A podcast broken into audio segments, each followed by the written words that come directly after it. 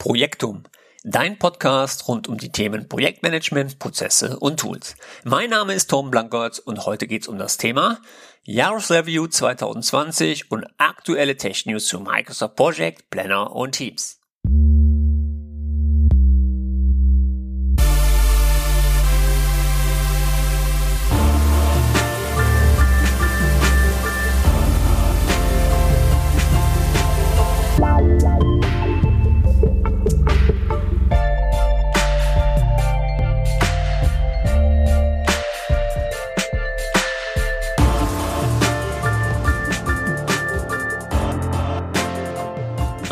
37. Podcast-Folge Projektum im Dezember 2020. Und eins ist sicher, Freunde, dies ist die letzte Folge für dieses Jahr. Ich hoffe, euch geht's allen gut, seid gesund und freut euch ebenfalls auf die neue Podcast-Folge. Und wir starten gleich mal mit den Review nach 2020. Und im letzten Jahr zur selben Zeit hatte ich mir das Ziel hier im Podcast gesetzt, jeden Monat eine Folge für euch zu produzieren und gleichzeitig das das Konzept ein wenig umzustellen. Ich hatte zwar schon in den vergangenen Jahren mehrfach mal Gäste eingeladen, aber immer eigentlich zum ganzen Thema Project. Und ich wollte von einem reinen Tech Project Podcast hin zu einem allgemeinen Projektmanagement Podcast, wo ich interessante Gäste einlade, die nicht nur zu Microsoft Project Inhalte äh, erzählen können, sondern auch allgemein zu Projektmanagement. Und ähm, wenn ich jetzt mal schaue, ich glaube, mich recht zu erinnern, haben wir uns sechs Gäste eingeladen dieses Jahr, die uns interessante Themen berichtet haben. Und insgesamt mit dieser Folge haben wir jetzt die zwölfte Folge aufgenommen. Bedeutet, wir sind safe und diese beiden Ziele können wir schon mal einen Haken dran machen. Ähm, ich denke, die habe ich erreicht und ich hoffe auch, dass euch logischerweise die Podcasts gefallen haben. Bevor ich es vergesse, möchte ich mich an dieser Stelle hier rückwirkend auch nochmal bei allen meinen Gästen bedanken, die hier ihre kostbare Zeit für mich bereitgestellt haben, mit mir diese Folgen aufzunehmen.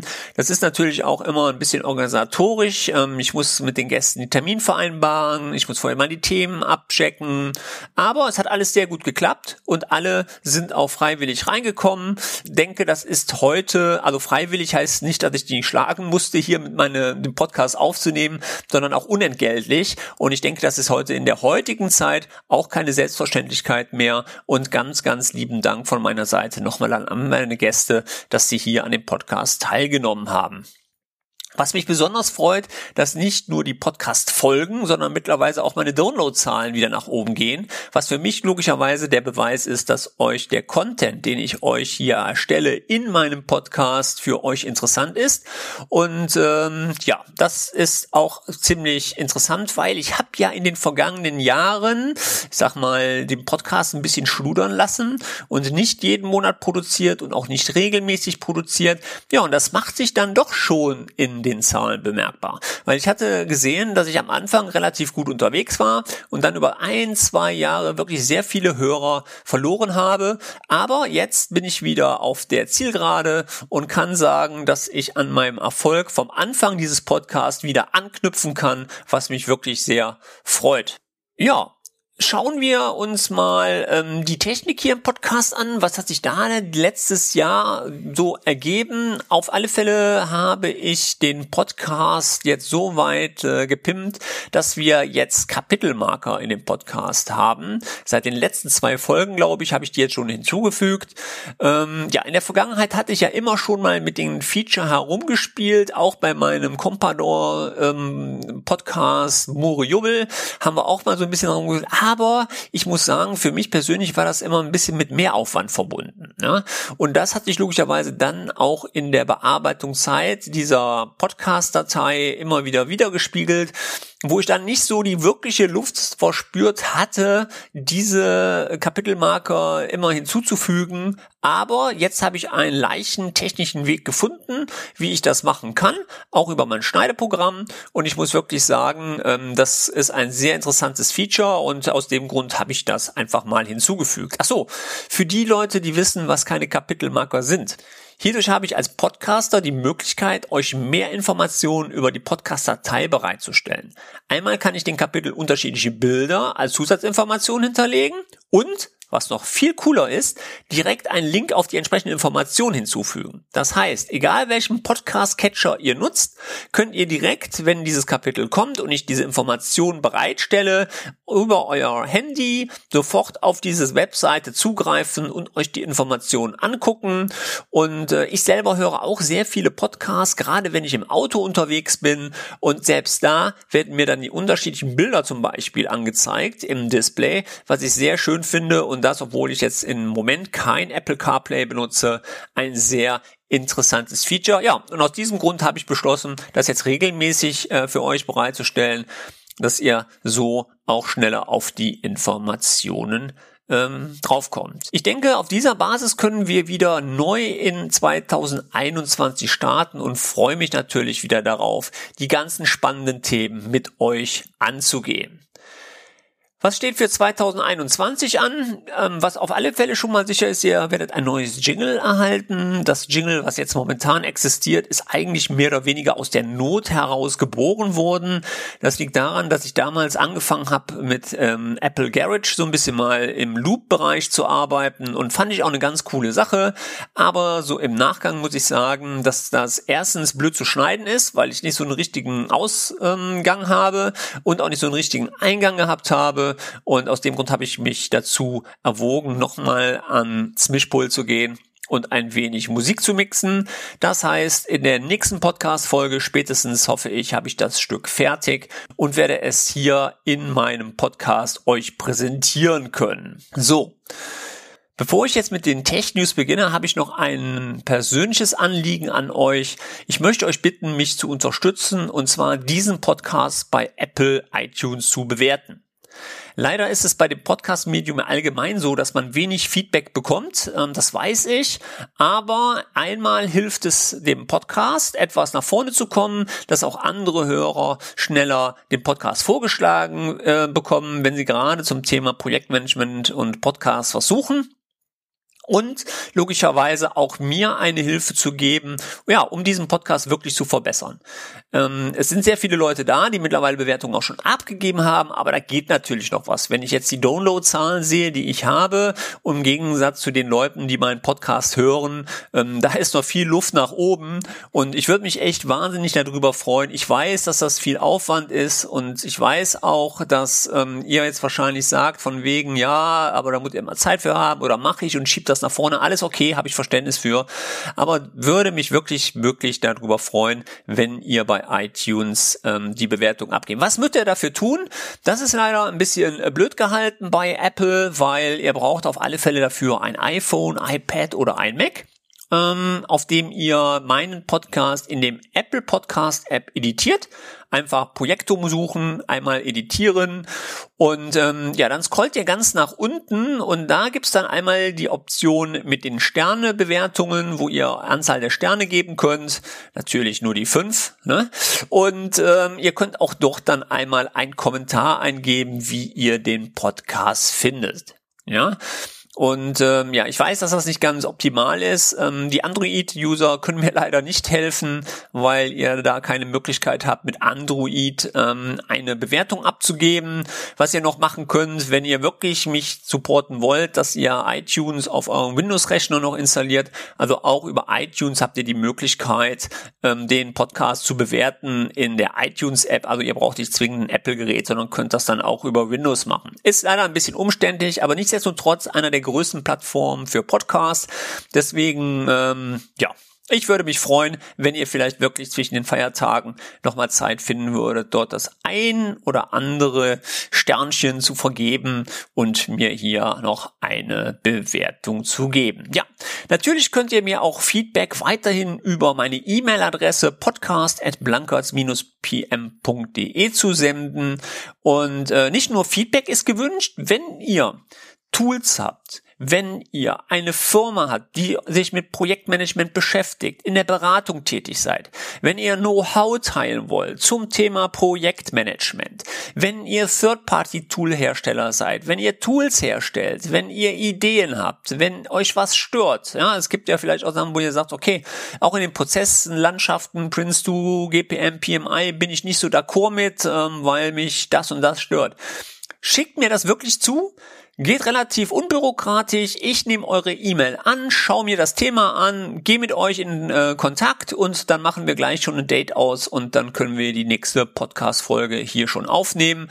Also, wie gesagt, ihr seid herzlich eingeladen. Lasst uns hier die Projektmanagement-Welt rocken und ähm, ja, ich würde mich freuen, wenn der ein oder andere vielleicht einen Themenvorschlag hier senden würde, ähm, damit wir in 2021 auch wieder interessante Themen mit reinnehmen können. Was ähm, logischerweise auch kommt, dass ich einige Themen aus meiner Beratung dann auch noch anschneiden werde wieder im nächsten Jahr. Ich hatte dieses Jahr ja auf alle Fälle zwei Folgen gemacht mit dem BGB. Da wird logischerweise auch noch einiges kommen für euch, äh, so um reinzuhören, wie ihr eventuell Dinge in euren KMUs, also kleinen und mittelständigen Unternehmen, dann in der Organisation eventuell anwenden können und auch hier eine kleine Verbesserung für eure Prozesse ähm, herbringt. Gut. Ja, so Freunde, dann würde ich sagen, das soll es mit dem Review zu 2020 gewesen sein. Ähm, ja, wie seht ihr das? Wie gesagt, wenn ihr das anders seht, das Review, ähm, auch gerne per Mail oder per Kommentar. Und ich würde sagen, wir legen los mit den Tech News. Abfahrt.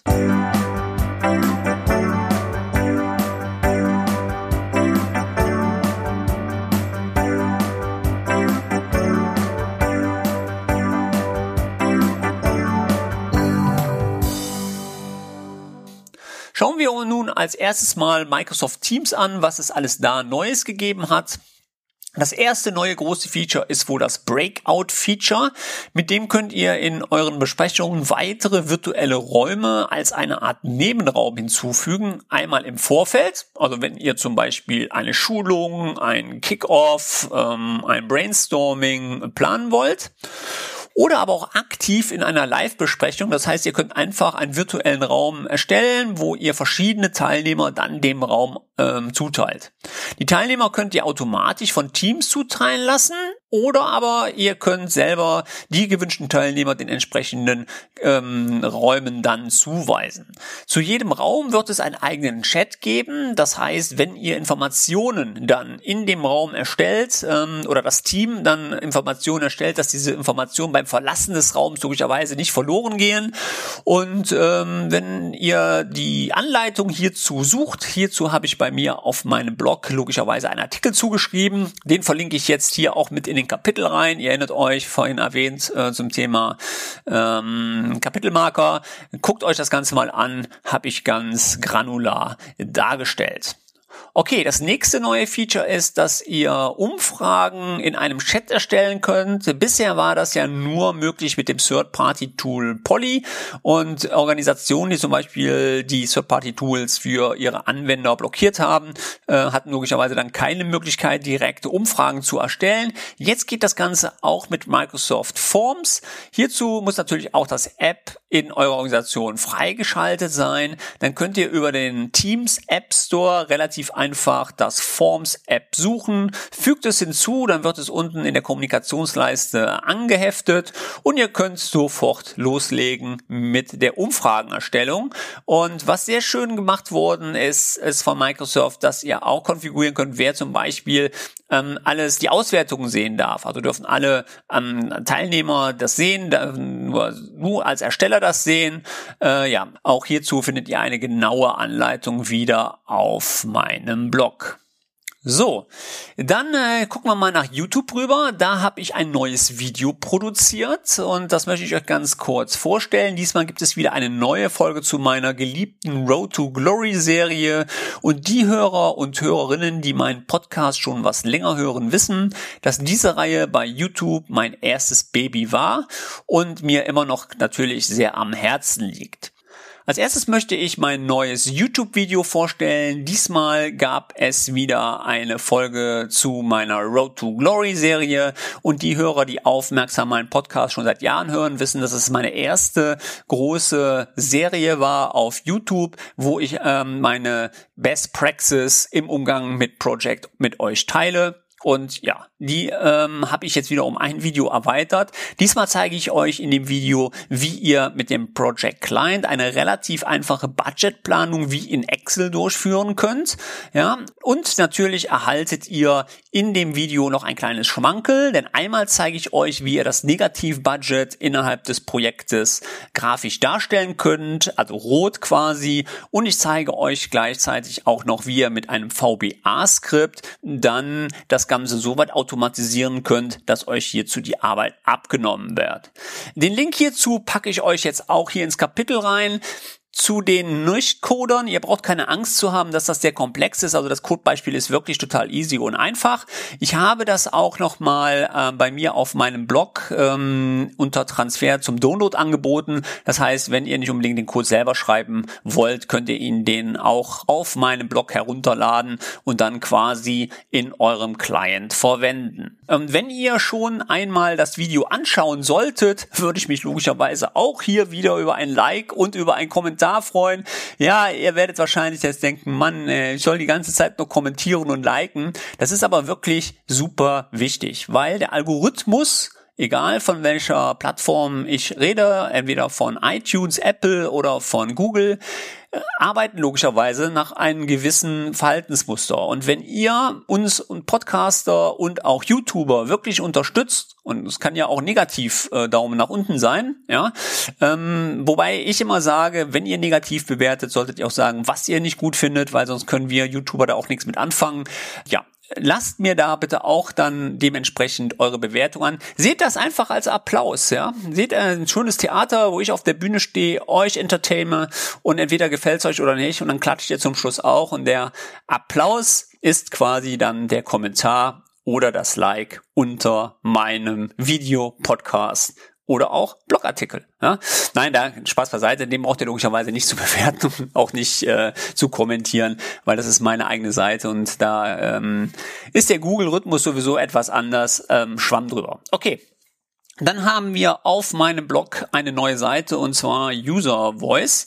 Äh, die habe ich nämlich mit aufgenommen in meinem Blog. Warum? Weil logischerweise mittlerweile die Seite von Microsoft auch ein bisschen überbläht, sage ich mal, mit vielen Anträgen. Viele Anträge sind auch doppelt, wobei nicht jede Doppelung da drin das gleiche meint. Und ich habe mich darauf konzentriert, einfach mal rauszufiltern ähm, auf die drei Staaten, Status, Entschuldigung, Status, äh, nachgefragt, geplant oder Entwicklung. Das ist ähm, dann diese Status, die auch ja, die wirklich ähm, von Microsoft angenommen worden sind. Und hierzu bringe ich jetzt in regelmäßigen Abständen auch immer ein Update. Ich habe mir vorgenommen, einmal im Monat. Checkt gerne die Seite mal ab. Auch Link jetzt hier wieder in dem Kapitel, äh, wo ich dann auch zeige ähm, oder euch auch zeige, was denn als nächstes in Project for the Web auf den Markt kommen wird. So, und dann gehen wir jetzt mal Richtung Project Online und hier hat's ja mal so richtig gescheppert seit der letzten Tech News Folge. Gut, also fangen wir mal vorne an. Project für das Web, Export nach Excel, ein neues Feature, was mit aufgenommen worden ist. Ähm, und zwar habt ihr jetzt die Möglichkeit, wenn ihr ein Project for the Web, ein Projekt plant, könnt ihr den Projektplan nach Excel exportieren. Ähm, bis auf, Achtung, benutzerdefinierte Felder. Ja, ihr kennt das Feature, ihr könnt ja jetzt auch benutzerdefinierte Felder in Project for the Web nutzen. Diese sind ja auch nicht in den ähm, Data Service mit aufgenommen worden. Bedeutet, dass die Felder halt nur in Project for the Web zur Verfügung stehen, aber weder halt in Excel und auch nicht, wenn ihr sie nutzen wollt, in Power Apps. Das wiederum bedeutet, man sollte sich vorher überlegen, ob man diese benutzerdefinierten Felder benutzen möchte oder nicht. Ja, ähm, und ihr habt es gerade schon gehört, es gab eine Namensänderung, Number Two, und zwar haben wir eine Änderung von den Common Data Services. Die Common Data Services, Kurzform CDS, ich habe die auch in den letzten Podcasts und Videos immer wieder benutzt, heißen jetzt äh, Data Serves und ähm, mit der Namensänderung hat sich auch ergeben, dass teilweise die Namungen der einzelnen Rubriken sich geändert haben. Zum Beispiel, wenn ich jetzt so um ähm, Identities gehe, die heißen zum Beispiel jetzt, oh Wunder, Tabellen. Oder wenn ich sage Fields, Fields, wie sie früher hießen, die heißen jetzt zum Beispiel Spalten, also Column. Und wenn ich von Record rede, dann rede ich von einer Reihe, ja, oder Row. Und wenn ich eine Option sehe, dann haben wir einen Optionssatz, ja, oder Two Options, ja, nein, oder Yes, no. Also wie gesagt, da hat sich ein bisschen nur was getan von den Namensgebungen.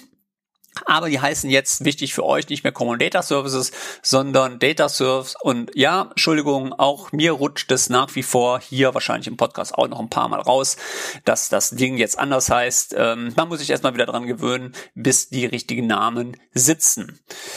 So, ähm, und jetzt kommen wir zu dem Mega-Thema Nummer eins: die Lizenzänderung zu Project Online Plan 1. Ganz wichtig.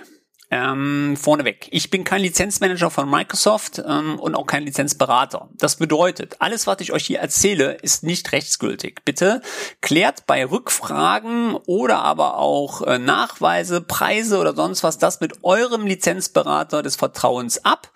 Ja, solltet ihr keinen haben oder ihr braucht Unterstützen. Ich biete logischerweise hier auch meine Dienstleistungen an. Das heißt, wir haben hier auch Partner, richtige Profis, die nichts anderes machen wie Lizenzgeschäft. Ähm, wo wir euch auch beraten können. Ansonsten gilt, dass ich jetzt alles Nachfolgende nach bestem Wissen und Gehwissen geprüft und äh, nachgehalten habe. Und äh, ja, ich würde sagen, wir würden jetzt einfach mal einsteigen und vorneweg, bevor ich zur Plan 1 Lizenz komme, es gibt nun eine weitere Erweiterung zu allen EM und anderen 365 Lizenzen, nämlich die Erweiterung Project für Office. Freunde, ihr glaubt nicht, was ich die letzten Wochen an Anfragen gehabt habe. Torben ist Project for Free, ich habe jetzt auch Project, geil, Project ist jetzt auch umsonst. Viel schlimmer ist, dass solche Aussagen dann auch noch in den Social-Media-Kanälen geteilt werden von Leuten, wo man eigentlich denkt, dass sie es besser wissen müssten. Ja? Allerdings kommt dann schnell die Ernüchterung, denn wenn die User merken, dass die keine Projektpläne erstellen oder Informationen zu einem Projekt eintragen können, kommen natürlich ganz andere Fragen wieder zurück. Zum Beispiel, warum kann ich kein Projekt anlegen? Wieso kann ich keine Aufgabe bearbeiten? Fertigungsgrad, ich habe doch die Lizenz. Was ist das für ein Feature? Hiermit erhält ein User nur die Berechtigungen, einen Projektplan zu lesen. Sonst nichts. Die Anforderung kam daher, dass wenn ein User in einem Teams-Channel ist und die Project bzw. Roadmap in dem Channel eingebunden ist, die Möglichkeit der User besitzt, auf den Projektplan zuzugreifen und Termine und die Pläne einzusehen.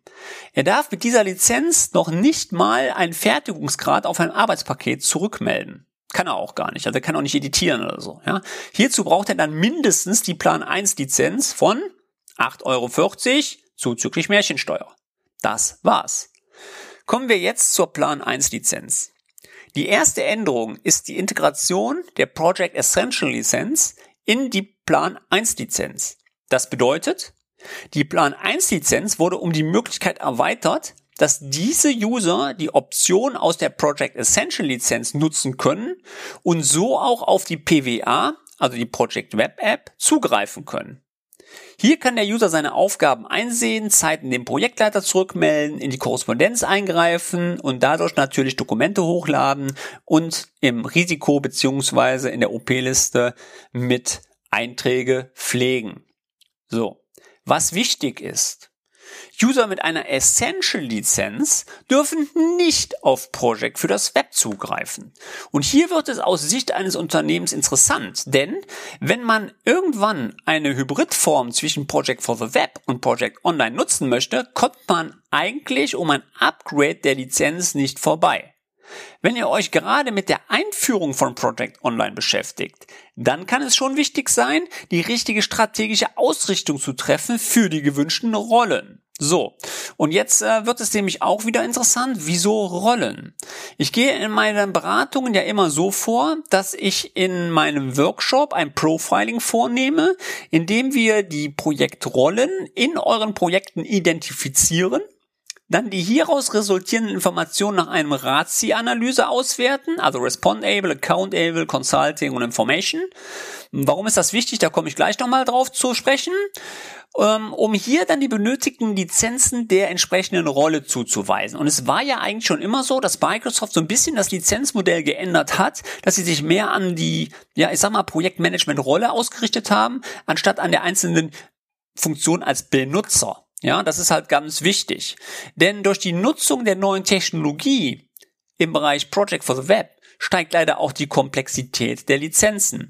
Bitte denkt immer daran, bei einer Zuteilung einer Project Plan 1 Lizenz zu einem User reden wir nicht von Tutti Frutti Mickey Mouse, sondern auch über eventuelle Teams Lizenzen, Azure AD Premium P1 oder P2, je nachdem welche Security Option ihr in eurer Firma nutzen wollt.